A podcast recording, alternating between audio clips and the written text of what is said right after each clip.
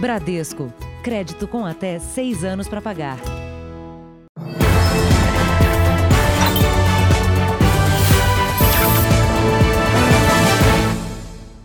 Olá, boa noite. Boa noite. Imagine parar num posto, abastecer e sair com menos combustível do que pagou.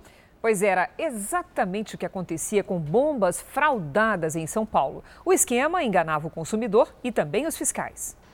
Policiais e fiscais das agências de controle saíram hoje pelas ruas de São Paulo com destino certo. Os postos de combustível com suspeita de fraude foram identificados pelo Serviço de Inteligência. Para confirmar a ilegalidade, amostras de gasolina e álcool são recolhidas e lacres checados. A fraude é sofisticada e invisível aos olhos do consumidor. Os empresários mexem na placa eletrônica que fica dentro da bomba e, com isso, o volume de combustível que sai no bico é menor do que o que aparece no painel. Na prática, nesse posto, por exemplo, o cliente que pagava por 50 litros recebia no tanque pouco mais de 48 e, por isso, 18 bombas foram lacradas pelos fiscais. As placas adulteradas foram levadas para a perícia. Outro indício de fraude recolhido é esse interruptor instalado no banheiro. Nele havia uma chavinha para acionar ou parar o sistema ilegal nas bombas. Se verificada a fraude, esse estabelecimento comercial poderá ser fechado.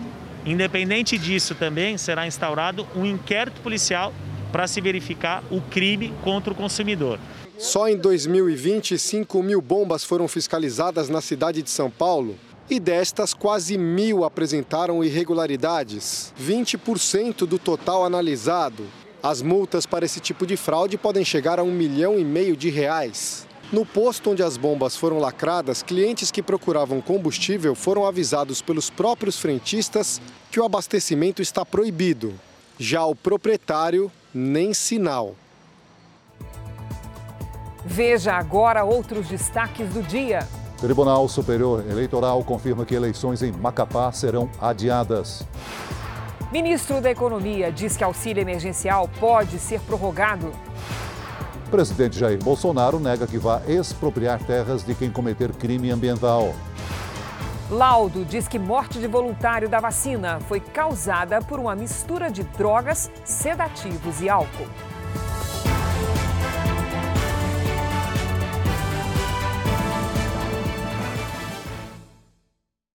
Oferecimento Bradesco. Pague, receba e transfira grátis no Pix.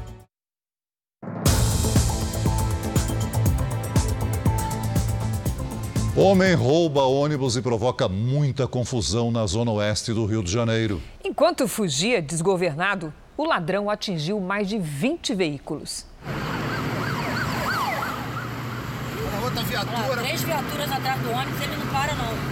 A gravação foi feita por um casal que teve o carro atingido pelo ônibus em alta velocidade. A perseguição aconteceu em uma das principais avenidas do Rio. Quase matou a gente, cara, por pouco, meu Deus. Tudo começou quando o motorista estacionou o ônibus neste terminal na Barra da Tijuca. Enquanto ele fazia a conferência dos horários com o fiscal, um homem entrou no coletivo e saiu dirigindo sem rumo por quase 20 quilômetros. Um dos momentos mais tensos foi quando a polícia deu tiros para tentar parar o ônibus. Não havia passageiros. Tá dando tiro, segura. A gente não sabe qual é do cara lá. Não vai em cima. Próximo à Cidade de Deus, uma das comunidades mais violentas da cidade, ele abandonou o ônibus e conseguiu fugir. As imagens do circuito interno do coletivo e do terminal vão ajudar a polícia a identificar o autor do furto. Pelo menos 20 carros foram atingidos pelo ônibus. Entre eles, essa van, que estava parada no sinal de trânsito. Eu pensei que fosse assalto, eu pensei que eu fosse perder a van. Entendeu? Perder a van, tudo bem, mas pior se fizer alguma coisa com a gente, que é trabalhador, está no dia a dia aí, entendeu? Em Belo Horizonte, os bombeiros encerraram mais um dia de buscas por um homem que desapareceu ao cair num rio. No fim da tarde de ontem, moradores perceberam algo incomum no Ribeirão Arrudas, um dos mais importantes da cidade e que corta o centro da capital mineira. Tem um cara dentro do rio, mano. O homem tenta vencer a correnteza. Ao se aproximar de uma ponte, Policiais jogam cordas para tentar resgatar o rapaz. Pega a corda! Pega a corda! Pegou, Zé, pegou! Não solta não, filho, não solta não. Depois de alguns minutos, a força da água foi mais forte e o rapaz acabou soltando a corda. Ele perdeu as forças ali para segurar a corda e acabou é, sendo levado para a força da água. O rio, por possuir muitas pedras, é, não é possível a, a busca por embarcações. Nesta época do ano, o leito do Ribeirão sobe rápido toda vez que chove forte. E quanto mais volume de água, maior a correnteza e, consequentemente, a dificuldade de um possível resgate. Ninguém ainda sabe como ele foi parar dentro d'água. Testemunhas teriam relatado que seria um homem em fuga depois de furtar um supermercado. O que se sabe é que ele teria, estaria fugindo de populares e teria se lançado no rio. Uma atitude extrema por um motivo que poderia ser resolvido com diálogo. Em Goiás, uma mulher foi indiciada pelo assassinato da amiga. As duas vinham se desentendendo por causa da divisão das despesas do apartamento onde moravam. As imagens foram obtidas com exclusividade pelo Jornal da Record. A mulher que aparece no canto esquerdo do vídeo é Nayara dos Santos, de 19 anos. O homem que está de costas e bermuda é Daniel de Oliveira Faria, namorado dela e capitão da Polícia Militar. O vídeo não mostra, mas Nayara foi até a esquina e teria discutido com a amiga. Em seguida, ela volta e pede a arma do policial.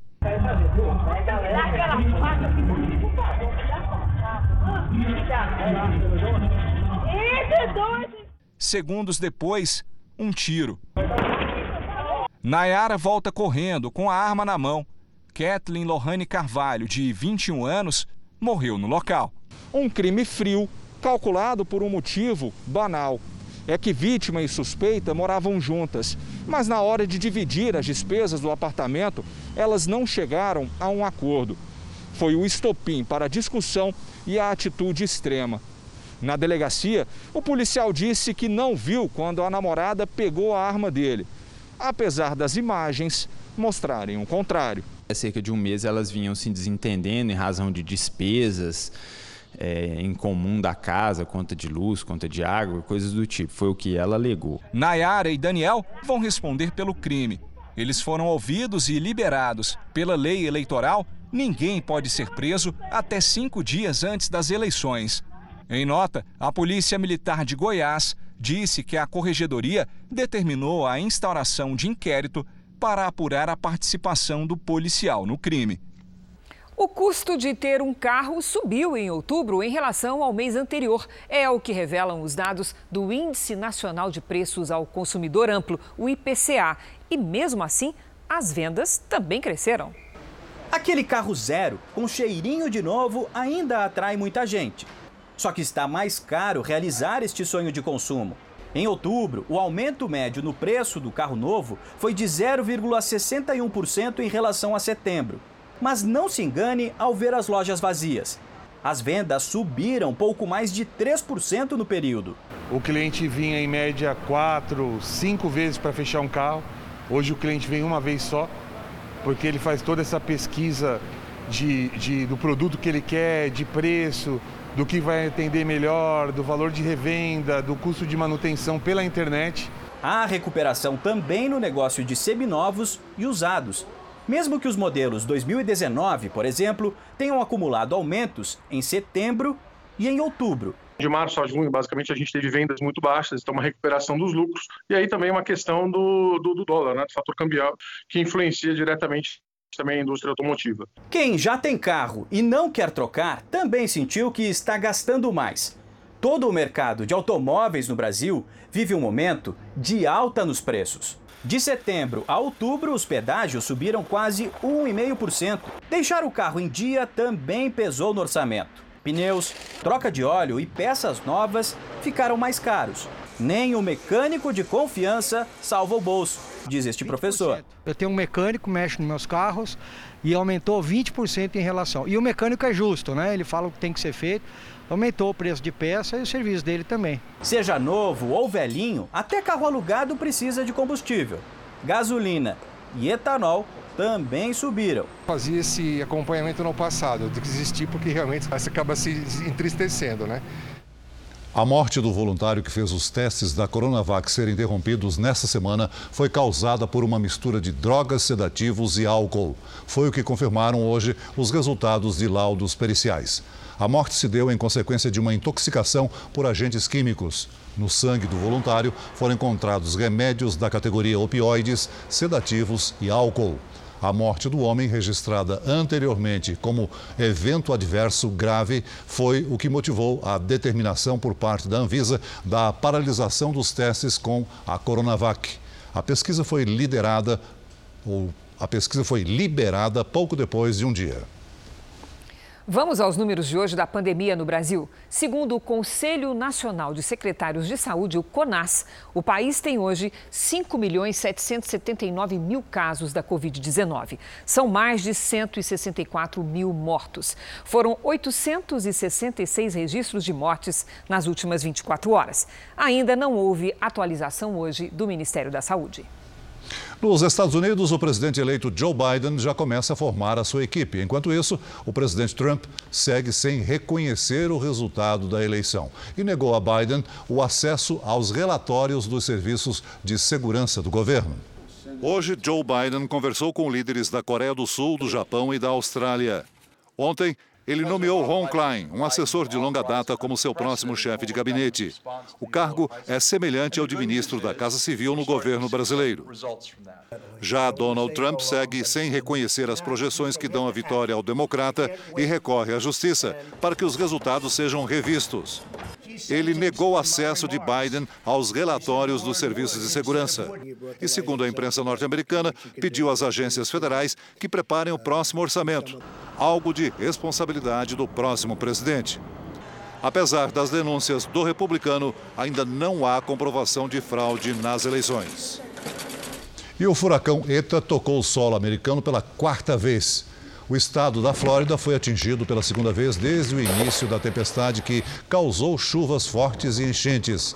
Na Guatemala, o ETA deixou 46 mortos e 96 desaparecidos.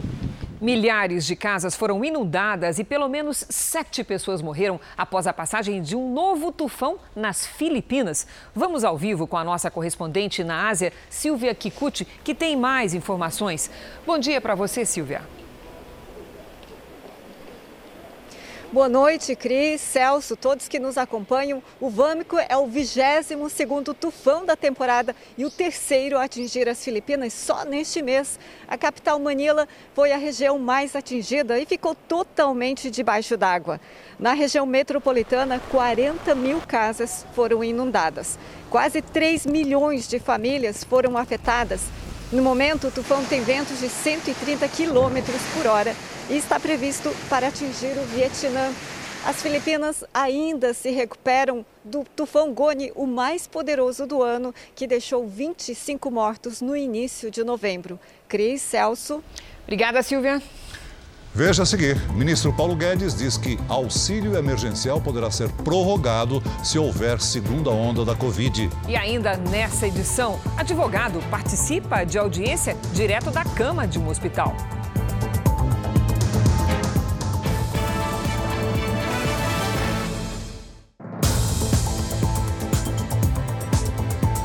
O presidente Bolsonaro diz que não existe a possibilidade no governo dele de haver expropriação de terras. O presidente participou por videoconferência do Encontro Nacional de Comércio Exterior. No evento, Jair Bolsonaro disse que tem trabalhado na Organização Mundial de Comércio para permitir que empresas brasileiras entrem na disputa por compras públicas em vários países. A participação do Brasil nesse acordo permitirá que as empresas brasileiras passem a concorrer, sob condições de igualdade, em um mercado de cerca de 1 trilhão e 700 bilhões de dólares ao ano em compras governamentais. Bolsonaro também destacou a nossa força no campo e a atuação para buscar novos mercados para os produtos brasileiros. O Itamaraty e o Ministério da Agricultura falam a mesma língua e, juntos, têm alcançado resultados claros e concretos.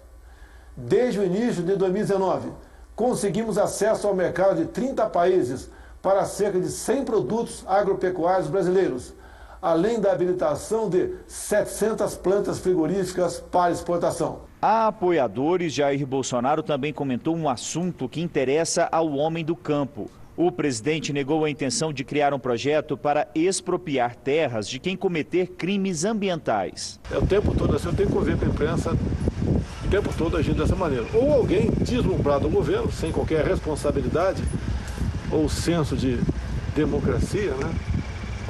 dizendo que uma proposta para expropriar a terra. Não existe isso por expropriação em países socialistas comunistas. No meu governo, se alguém levantar isso aí, eu simplesmente demito do governo, a não ser que essa pessoa seja indemissível. O tema aumenta a lista de conflitos recentes entre Bolsonaro e o vice-presidente. O projeto estava em estudo no Conselho da Amazônia, que é comandado por Hamilton Mourão. A proposta, que não deve sair do papel, envolvia a expropriação a tomada de áreas com desmatamento e queimadas ilegais. Em outro evento, o auxílio emergencial foi destaque. O ministro da Economia, Paulo Guedes, disse que se houver segunda onda do coronavírus, haverá um novo auxílio. Se vier uma pandemia de volta, se vier a segunda onda, nós vamos saber reagir de novo, como reagimos da primeira vez. O que nós não podemos é por covardia, por politicagem, por falta de coragem de enfrentar os custos da doença, é tentarmos continuar gastando muito além da nossa capacidade financeira. Isso nós não podemos fazer porque vai ser ruim para todo mundo. A tecnologia 5G deve chegar aos consumidores brasileiros ainda no primeiro semestre do ano que vem. As empresas e indústrias já começaram a fazer os testes. Internet ultra rápida e de resposta quase instantânea. Máquinas e equipamentos interconectados, trabalhando de forma integrada. É a internet das coisas. O impacto econômico do 5G pode ser muito grande, oferecendo solução de conectividade para casos de uso que hoje é, não são possíveis e não são viáveis economicamente. E em breve a gente acredita que vai poder estar tá trazendo soluções práticas e efetivas para o mercado. Os testes são realizados nesta fábrica, em Jaraguá do Sul, em Santa Catarina, e vão ser acompanhados pela Agência Nacional de Telecomunicações, a Anatel, e a Agência Brasileira de Desenvolvimento Industrial, a ABDI. As duas agências assinaram um convênio para que as novas aplicações em rede 5G privativas funcionem como um laboratório de testes ao lado de uma rede comercial de uma operadora de telecomunicações. Os testes em Santa Catarina são os primeiros de uma série de projetos piloto que vão ser desenvolvidos para aperfeiçoar o uso da nova tecnologia. Há uma estimativa de que o 5G movimentará até 2024 mais de 20 bilhões de dólares em novos negócios.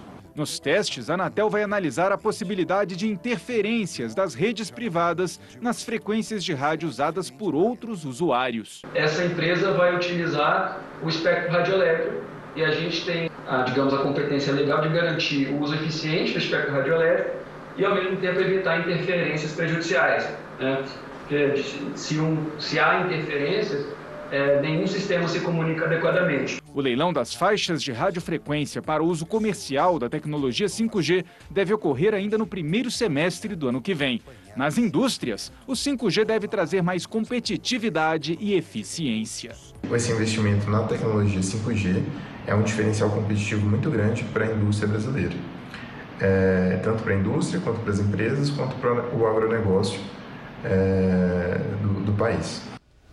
Veja a seguir como o eleitor deve se comportar durante a votação nesse domingo. E também, a cada hora e meia, uma pessoa morre em acidentes nas rodovias brasileiras.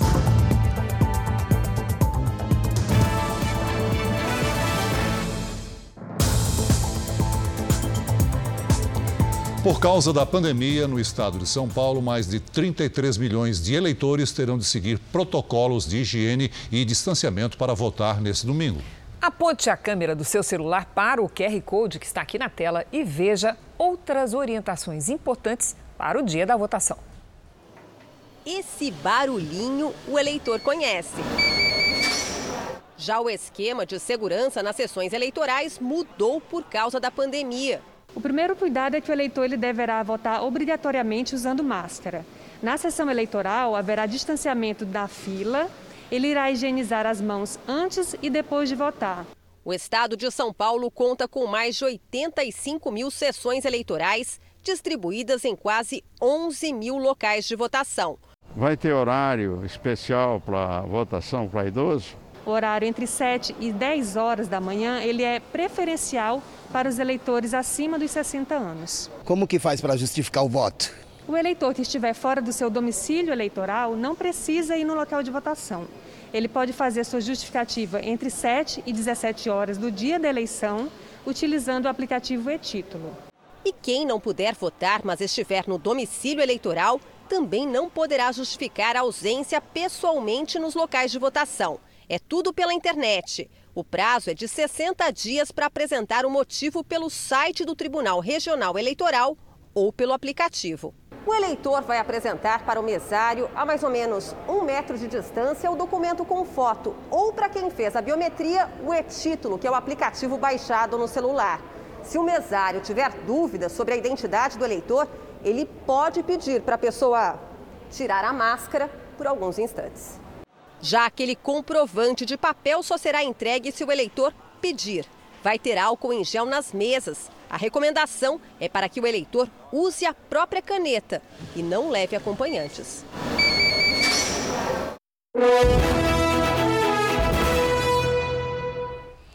Há poucos dias do primeiro turno das eleições municipais, uma pesquisa Real-Time Big Data encomendada pela Record TV mostra Amazonino Mendes e Davi Almeida favoritos ao segundo turno da eleição em Manaus. Vamos aos números?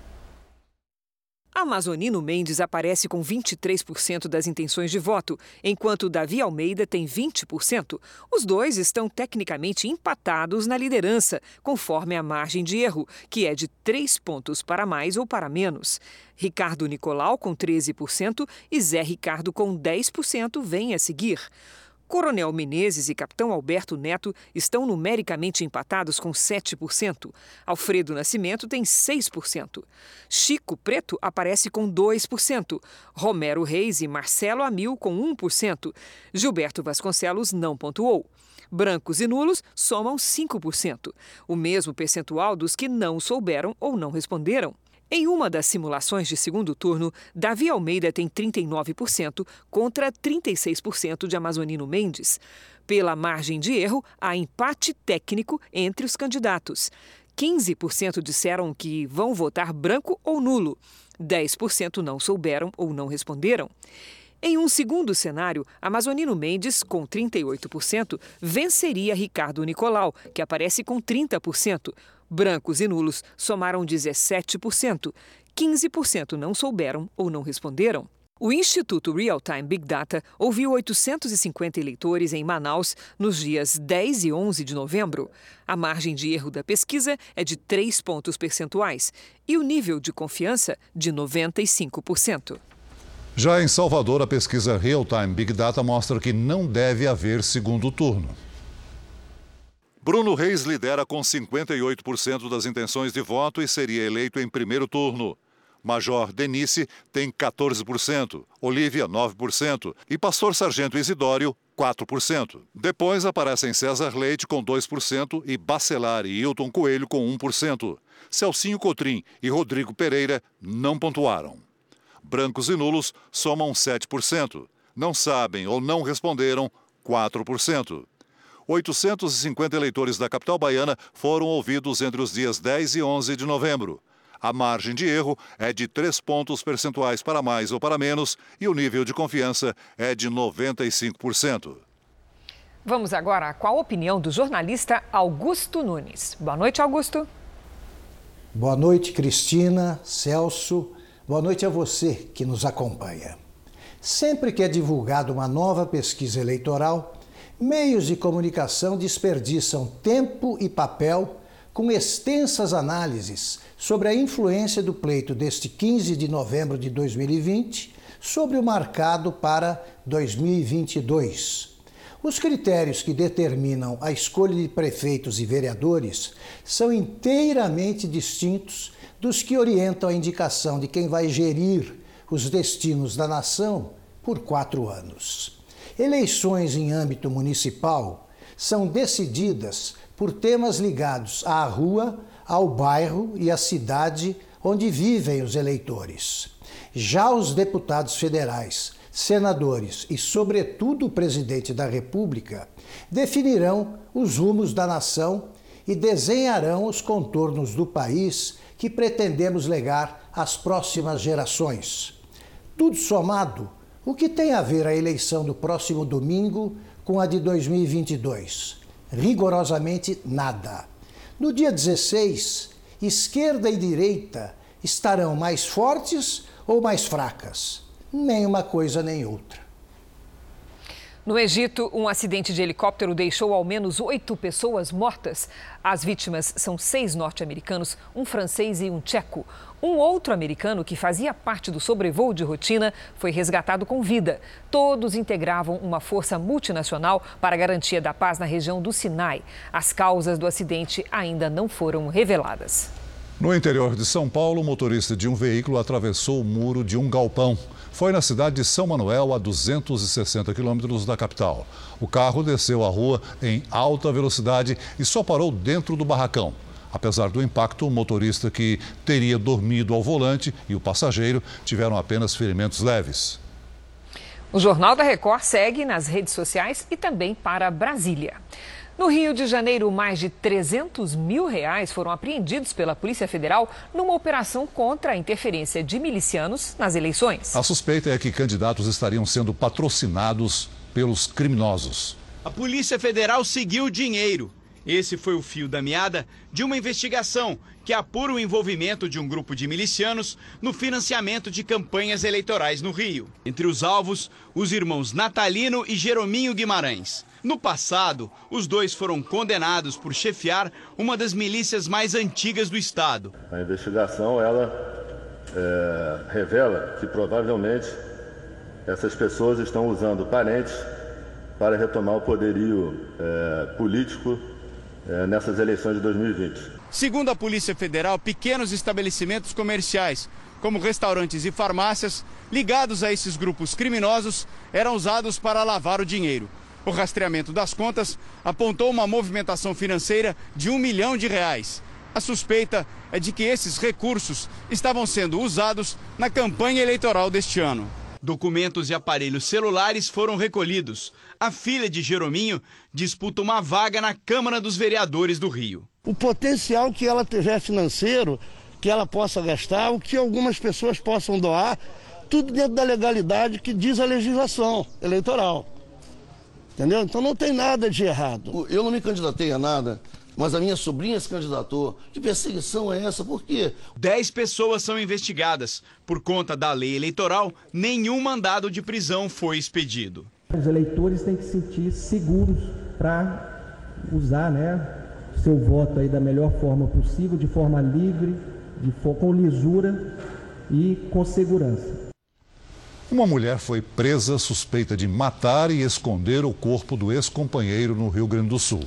O crime aconteceu em 2016 e só agora está perto de ser solucionado graças a um cão farejador que trabalhou nas buscas em Brumadinho. A ossada estava embaixo do piso onde funcionava uma lavanderia na cidade de Arroio do Sal. A polícia acredita que seja o corpo de Jonathan Martins de Almeida, desaparecido há quatro anos. A principal suspeita é que ele tenha sido assassinado pela ex-mulher. Na época, ele, ele desgostoso com a relação, ah, é, procurou o término da relação e estava tendo um relacionamento com outra companheira já, né? Ela, ela não aceitou. Foi a irmã de Jonathan quem desconfiou da ex-companheira dele e pediu para que a polícia fizesse buscas na casa. A polícia desconfiou de parte da residência, que parecia ter sido construída depois, com o piso mais alto. Com a ajuda dos cães farejadores, a ossada foi encontrada no local. A ex-mulher de Jonathan foi presa em flagrante. O atual companheiro da suspeita também foi detido. Um ex-policial militar foi condenado pelo assassinato de um atleta da seleção brasileira de hóquei. O crime aconteceu em 2017, no litoral de São Paulo. Depois de mais de 12 horas de julgamento, saiu a sentença. O ex-PM Jarbas Colferai foi condenado a 19 anos de prisão por homicídio duplamente qualificado. Ele matou o jogador de hóquei, Matheus Garcia, de 24 anos. O crime aconteceu em 2017, aqui no litoral de São Paulo. O ex-PM se passou pela companheira e marcou, por meio de mensagens de celular, um encontro com Matheus nessa rua. Câmeras registraram o assassinato. Jarbas se aproxima de Capuz, pede para Mateus virar de costas e atira. Depois foge correndo. Em outra imagem, aparece caminhando. Durante o julgamento, a acusação apresentou um novo vídeo como prova de que o crime foi premeditado. Quando ele chega no local dos fatos, ele estava de boné, ele tira o boné e coloca o capuz para que ninguém o reconhecesse. Os jurados concordaram que Jarbas agiu por motivo torpe. A defesa recorreu da decisão. Na tese alternativa, vamos trabalhar para a diminuição da pena, uma vez que entendo ela ser ela desproporcional. No Rio de Janeiro, uma operação das polícias rodoviária federal e civil e da Receita Federal encontrou armamentos numa transportadora. Foi com a ajuda de cães farejadores que os agentes localizaram em tonéis de massa corrida um fuzil, carregadores e muita munição. A carga saiu de Santa Catarina direto para a transportadora que fica na zona norte do Rio de Janeiro. Uma empresa com sede em São Paulo foi a responsável pelo despacho. Os agentes agora tentam localizar quem receberia a mercadoria no Rio de Janeiro. Números divulgados hoje pelo IBGE mostram como o Brasil estava antes da pandemia. Desemprego em baixa e pobreza em queda. Segundo o IBGE, entre 2018 e 2019, a taxa de desempregados caiu de 12% para 11,7%. Mas boa parte das pessoas empregadas possui trabalho informal. Em 2019, quase 42% dos trabalhadores, ou seja, 39 milhões de pessoas estavam na informalidade. Já a proporção de pobres, pessoas que vivem com até 436 reais por mês, caiu de 25,3% para 24,7% neste mesmo período. No Iraque, um projeto milionário pretende reflorestar uma área que ficou deserta depois de décadas de guerra. Em breve, 80 mil palmeiras estarão crescendo bem aqui, no deserto do Iraque. Um projeto de mais de 300 milhões de reais vai tentar trazer o verde de volta à região e esperança para a famosa indústria de tâmaras do país. Antes de décadas de guerras e conflitos, o Iraque tinha 30 milhões de tamareiras, que produziam um milhão de toneladas de frutas todos os anos. Só nessa região de Basra, onde o projeto está sendo implementado, havia mais de 13 milhões de árvores. Hoje são menos de 3 milhões. Um golpe para a economia e para a cultura do país. As frutas são um atrativo principalmente em datas comemorativas, diz Sajad Salem Hussein. Este outro complementa. As datas dão energia, força e identidade. O Iraque consome cerca de 100 mil toneladas de tâmaras por ano e a maior parte é importada. O projeto quer mudar isso, trazendo de volta a produção regional. A iniciativa deve gerar centenas de empregos em Basra. A França tem hoje mais pessoas hospitalizadas por Covid-19 do que no pico da primeira onda da doença. O primeiro-ministro francês afirmou hoje que o confinamento parcial continua em todo o país por pelo menos duas semanas. Para ele, seria irresponsável suavizar a medida agora. Na cidade de Nice, na Riviera Francesa, os antigos bancos azuis que ficam em parte da orla foram retirados para que as pessoas mantenham o distanciamento social. Na Alemanha, em meio às restrições, os tradicionais mercados de Natal agora ganharam o esquema de drive-thru. Aqui no Brasil, o presidente Bolsonaro indicou hoje o coronel da reserva, Jorge Luiz Corman, para a diretoria da Agência Nacional de Vigilância Sanitária, a Anvisa. A indicação precisa ser aprovada pelo Senado. O coronel atualmente é secretário executivo adjunto do Ministério da Saúde. Um diamante rosa foi leiloado pelo equivalente a 143 milhões de reais na Suíça. A joia tem quase 15 quilates, o tamanho de uma bola de gude. Ela foi lapidada a partir do maior diamante bruto já encontrado na Rússia. O comprador fez o lance por telefone e optou pelo anonimato. Os diamantes cor-de-rosa são os mais raros e mais desejados no mercado mundial. Nos Estados Unidos, uma vinícola preparou um espaço para receber os clientes em meio à pandemia e à chegada do inverno no mês que vem. Iglus de plástico. Essa foi a alternativa encontrada pelos donos para manter o distanciamento social entre os clientes. Agora, os visitantes podem desfrutar da paisagem e de um bom vinho, mesmo com as baixas temperaturas da próxima estação. Cada iglu comporta até seis pessoas e conta com aquecedor interno. Após Inglaterra e Estados Unidos comentarem a expulsão de quatro deputados de Hong Kong, a China reagiu. O ato foi considerado uma ameaça à autonomia da ilha. Os Estados Unidos podem impor novas retaliações à China e os britânicos dizem que a medida viola o acordo com os chineses para a devolução da ilha. Pequim afirma que as falas foram irracionais. A China aprovou recentemente uma resolução que permite destituir parlamentares eleitos sem julgamento. Colegas prometeram renunciar em solidariedade.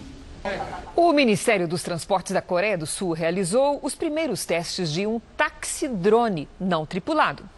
O veículo é movido a energia elétrica para aliviar a poluição nas cidades coreanas e pode transportar duas pessoas por vez. O drone sobrevoou o centro de Seul, carregando 80 quilos de sacos de arroz a uma altura de 50 metros. A iniciativa é parte do lançamento do Serviço de Mobilidade Aérea Urbana do país. Os acidentes em rodovias federais diminuíram este ano, muito em função da pandemia e do baixo movimento nas estradas. Mas eles estão mais letais, segundo dados da Polícia Rodoviária Federal. A cada uma hora e 40 minutos, uma pessoa morre nas rodovias brasileiras. A fisioterapia agora é a única esperança de ter uma vida normal. Rony sofreu um acidente de moto durante a quarentena e perdeu o movimento de um dos braços. Virou vítima do trânsito de São Paulo. De repente tinha um carro atrás de mim, muito acelerado, muito alcoolizado, querendo me ultrapassar, e não conseguia, né? E eu fui reduzir um pouquinho porque tinha um radar na frente. Aí na hora que eu reduzi, ele ultrapassou do meu lado e jogou o carro dele para cima de mim, fraturei a, a clavícula né, e a quarta costela. A imprudência no trânsito aumentou durante a pandemia do coronavírus, principalmente nas rodovias. É o que mostra um levantamento da Polícia Rodoviária Federal de São Paulo. A quarentena durante a pandemia reduziu o movimento nas estradas pelo Brasil e puxou para baixo o índice de mortes no trânsito. Por outro lado, a gravidade dos acidentes aumentou e a explicação para isso é que rodovia mais vazia não é sinônimo de segurança. De janeiro a setembro desse ano, foram mais de 45 mil acidentes, queda de 8% em relação ao mesmo período de 2019. Ainda assim, 3.677 pessoas morreram, média de um óbito a cada 1 hora e 40 minutos, o que representa um aumento na taxa de letalidade de um ano para cá. Significa dizer que o motorista respeitou menos as leis de trânsito durante a quarentena. Nós temos observado que a redução do volume de veículos na rodovia estimulou os motoristas a aumentarem a velocidade, realizarem ultrapassagens mais arriscadas, mais perigosas. Acidentes que não poderiam gerar mortes acabam pelo excesso de velocidade provocando mortes ou consequências gravíssimas. Um advogado de São Paulo que estava internado com sintomas de Covid-19 participou de uma audiência online da cama do hospital. Ele chegou a pedir o adiamento da audiência, mas o juiz negou o pedido. O advogado participou da audiência por videochamada da cama do hospital. Ele usava um tubo de oxigênio no nariz. Flávio Grossi foi internado no último fim de semana com um quadro de insuficiência respiratória a tomografia revelou algumas manchas no meu pulmão que significavam lesões, e essas lesões seriam típicas de coronavírus. Debilitado, ele pediu que a audiência que aconteceu ontem fosse adiada para a semana que vem. Mas o juiz manteve a data para não interferir no cronograma do CNJ, o Conselho Nacional de Justiça. Há o argumento de que é, é muito trabalhoso montar uma audiência virtual e que eh, o juízo tem metas do CNJ a serem cumpridas para o julgamento dos processos. E que, caso eu tivesse interesse, as minhas perguntas poderiam ser enviadas ao Ministério Público, para o Ministério Público fazer as perguntas para a testemunha e para o réu. O advogado criminalista é assistente de acusação num processo contra um sargento da Polícia Militar de São Paulo. O PM é acusado de disparar tiros de bala de borracha contra duas pessoas no carnaval de rua do ano passado. Flávio Grossi não era obrigado a comparecer à audiência por videochamada, mas decidiu participar mesmo assim porque queria fazer perguntas diretamente ao réu. O caso está sendo julgado pelo Tribunal de Justiça Militar. A Ordem dos Advogados do Brasil, em São Paulo, disse que vai tomar as medidas cabíveis para garantir os direitos do advogado no episódio. Eu duvido que, se o magistrado estivesse é, internado de camisola num leito hospitalar, ele faria a conexão é, por celular para fazer audiência para cumprir a meta do CNJ. O Tribunal de Justiça Militar afirma que o advogado Flávio Grossi figura nos autos como assistente de acusação. Como a acusação é feita pelo Ministério Público, que estava presente na audiência, ele poderia formular perguntas por escrito e enviá-las ao Ministério Público para que fossem feitas. A participação do advogado diretamente do hospital foi por escolha própria. Durante a pandemia, segmentos importantes da economia cresceram mais do que o esperado. Como muita gente se mantém dentro de casa, os setores com um saldo positivo são aqueles que melhoram o visual das residências e o conforto das pessoas. O início de um sonho e deu tudo certo. Mas o começo foi tenso na loja de tintas que o Alberto abriu no meio da pandemia. Algumas semanas antes de decretar o lockdown, a gente se questionou se era melhor segurar e esperar passar tudo ou se a gente abria de uma vez. Aquele frio na barriga e a gente ficou assim um pouco aterrorizado. Putz, será que a gente não vai ter sucesso, não vai conseguir? Conseguiu, porque teve aquecimento das vendas. Com mais tempo dentro de casa, não tem jeito. A gente começa a reparar em tudo e sempre tem alguma coisa para arrumar. Ou dá para deixar a cozinha, a sala, os quartos mais bonitos? É, e aí pintou mais consumidor aqui para comprar tintas.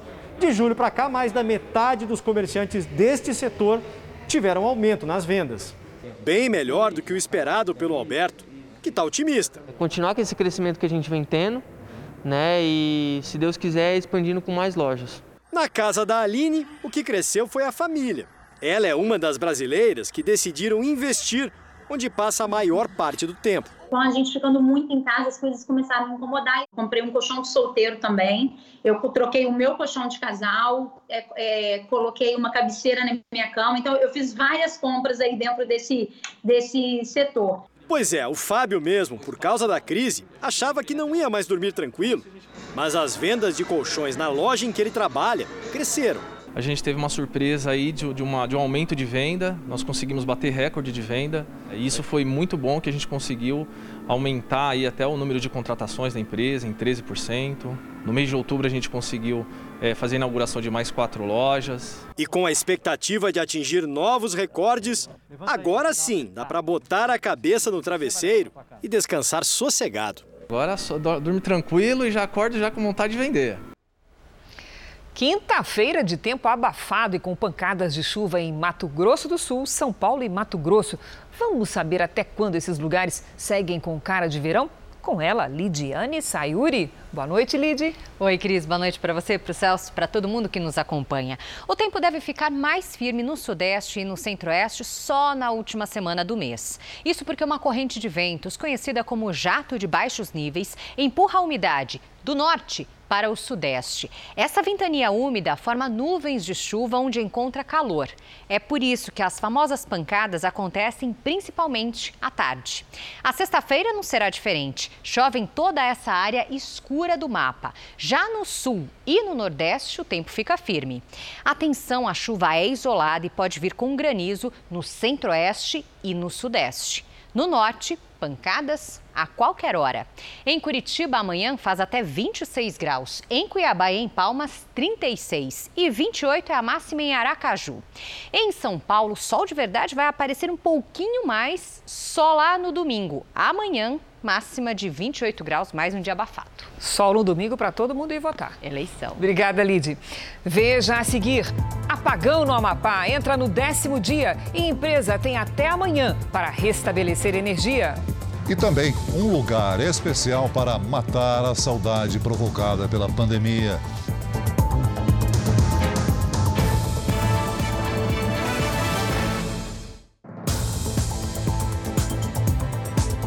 Em São José do Rio Preto, interior paulista, um homem foi flagrado ateando fogo a um carro que estava estacionado na rua. O homem de capacete chega com um galão e despeja o combustível no veículo. Ele põe fogo no carro e é atingido pelas chamas. Em seguida, sai correndo. A polícia ainda não conseguiu identificá-lo por conta do capacete. Um candidato a prefeito de um município do estado do Rio de Janeiro sofreu um mal súbito durante uma transmissão na internet e morreu. O candidato a prefeito de Bom Jesus de Itabapuana participava de uma sabatina transmitida ao vivo pela internet. Paulo Sérgio Cirilo, de 73 anos, respondia perguntas na live organizada pela OB local quando passa mal de repente. O filho, que é vice-prefeito da cidade, acompanhava tudo dos bastidores, tentou ajudar o pai. O candidato foi socorrido e levado já inconsciente até um hospital municipal de Bom Jesus do Itabapuana. Ele chegou à unidade sem vida. Conforme informações da própria família, Paulo Sérgio Cirilo sofreu um infarto fulminante. O ex-prefeito disputava pela terceira vez o cargo. A cidade tem pouco mais de 35 mil habitantes e fica na divisa com o Espírito Santo. A prefeitura decretou luto oficial de três dias. O filho, que ajudou no socorro, usou as redes sociais para prestar homenagens. O Amapá entrou no décimo dia do apagão. Hoje, o sistema de rodízio foi alterado e a empresa responsável pelo fornecimento tem até amanhã para restabelecer totalmente a energia. Alugar um gerador foi a forma que Robson encontrou para tentar amenizar a situação. Pelas contas, o prejuízo com a perda de alimentos causada pelo apagão já ultrapassa 100 mil reais. Então a gente paga a diária do gerador todos os dias, a diária de abastecimento e assim vai todos os dias, com essa incerteza de quanto vai, quando vai normalizar a nossa energia. Esse é o décimo dia de apagão no Amapá. Dos 16 municípios do estado, 13 foram atingidos pela falta de energia. Hoje encerrou o prazo de três dias dado pela Justiça Federal do Amapá para a empresa responsável restabelecer 100% da energia elétrica. Pela decisão, o abastecimento deve estar normalizado até o final da manhã desta sexta-feira e, caso não seja cumprida, a pena é de 15 milhões de reais.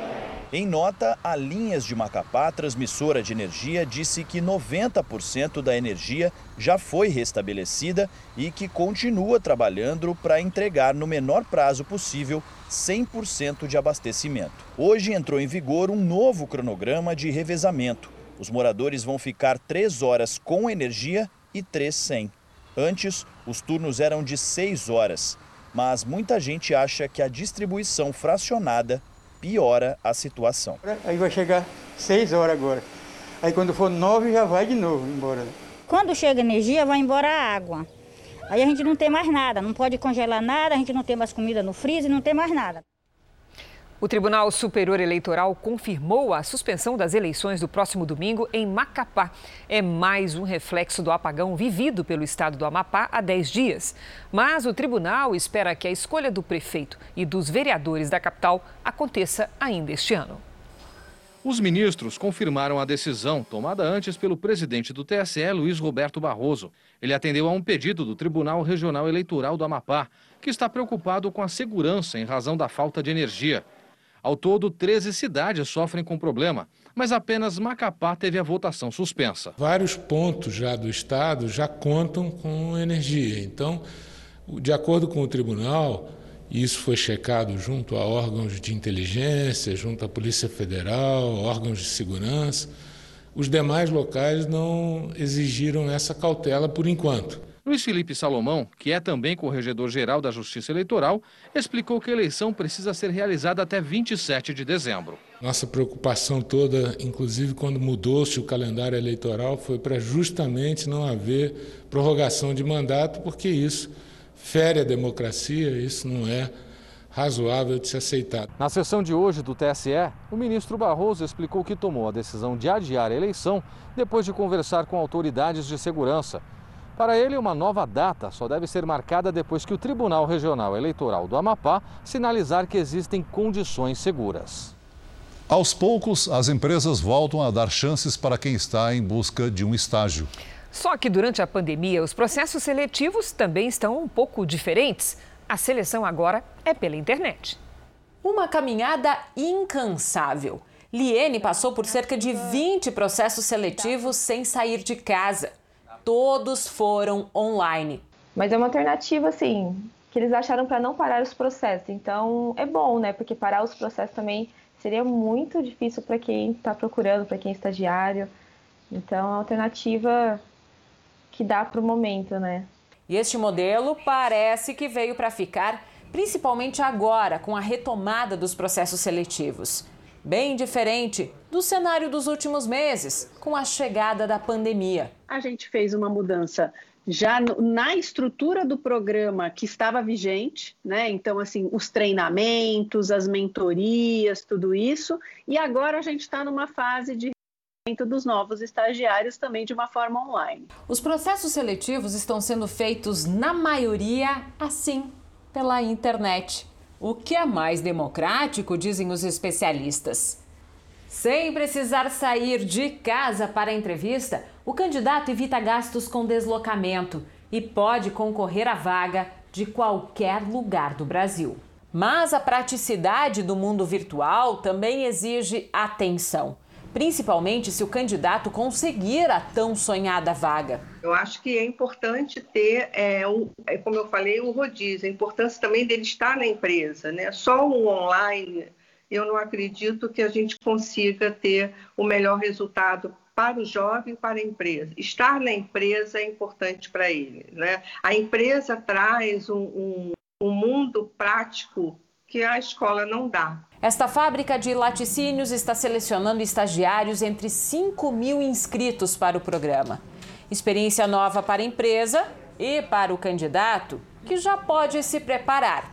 Se for selecionado, vai ter a oportunidade de trabalhar de casa mesmo e também da cadeira, onde tanto sonhou estar sentado. Acho que tem uma busca muito forte nossa, de fato, por trazer um programa é, mais inclusivo, é, que, que, consiga, é, de fato, ter uma representatividade dentro dos nossos é, futuros estagiários e trainees, que reflita a realidade do Brasil. Logo, logo espero novos profissionais brilhantes aqui trabalhando junto com a gente. No mês das grandes promoções e descontos, as lojas e marcas montam estratégias para atrair os consumidores. E a televisão continua a principal vitrine para os produtos. É o que indica uma pesquisa em que quase 70% do público lembra ter visto anúncios pela TV. No momento de tantas conexões virtuais e de anúncios cada vez mais atrativos no comércio eletrônico, sempre fica a pergunta: como atrair a atenção do consumidor? Esses dias eu vi a propaganda na TV de uma escova de cabelo que estava na promoção. Aí eu fui na loja e comprei. Nesse momento de pandemia, né, por conta de home office, a gente tem umas certas necessidades e eu vi algumas ofertas em comerciais de televisão é, e aí eu achei muito bacana os preços, eu acabei aproveitando essas promoções. Entre tantas opções, nossa setentona mantém o maior poder de atrair o consumidor. Segundo uma pesquisa do Grupo Cantar, cerca de 69% dos entrevistados se informaram sobre as ofertas da Black Friday pela televisão. 42% encontraram anúncios em sites e pouco mais de 30% pelas redes sociais. Este publicitário trabalha em uma agência que estuda há anos o comportamento do consumidor e confirma que o poder da televisão no alcance do público ultrapassa os outros meios de comunicação. A televisão aberta realmente é um canhão que ela é preponderante para uma boa campanha de uma data tão expressiva como a Black Friday. A pesquisa também revela os produtos que os consumidores deixaram de comprar com medo de sair de casa, mas esperaram até novembro para conseguir aquele desconto.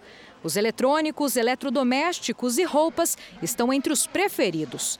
Foi o caso da dona Célia. O filho dela vai casar e ela aproveitou o período da pandemia que ficou com a televisão mais tempo ligada para pesquisar o preço da geladeira que pretende comprar. Anunciou na televisão, eu vou lá na loja, confiro e se eu gostar eu compro. E na Itália, um centro de idosos criou um espaço protegido para os pacientes ganharem abraços com segurança. A sala do abraço é revestida com plástico, mas existe espaço para todos se tocarem e apertarem as mãos. Os profissionais de saúde perceberam que se tornou cada vez mais importante que os idosos recebessem algum contato humano dos parentes e amigos. A iniciativa funcionou muito bem. Só podia vir deles. Tinha né? que ser na Itália.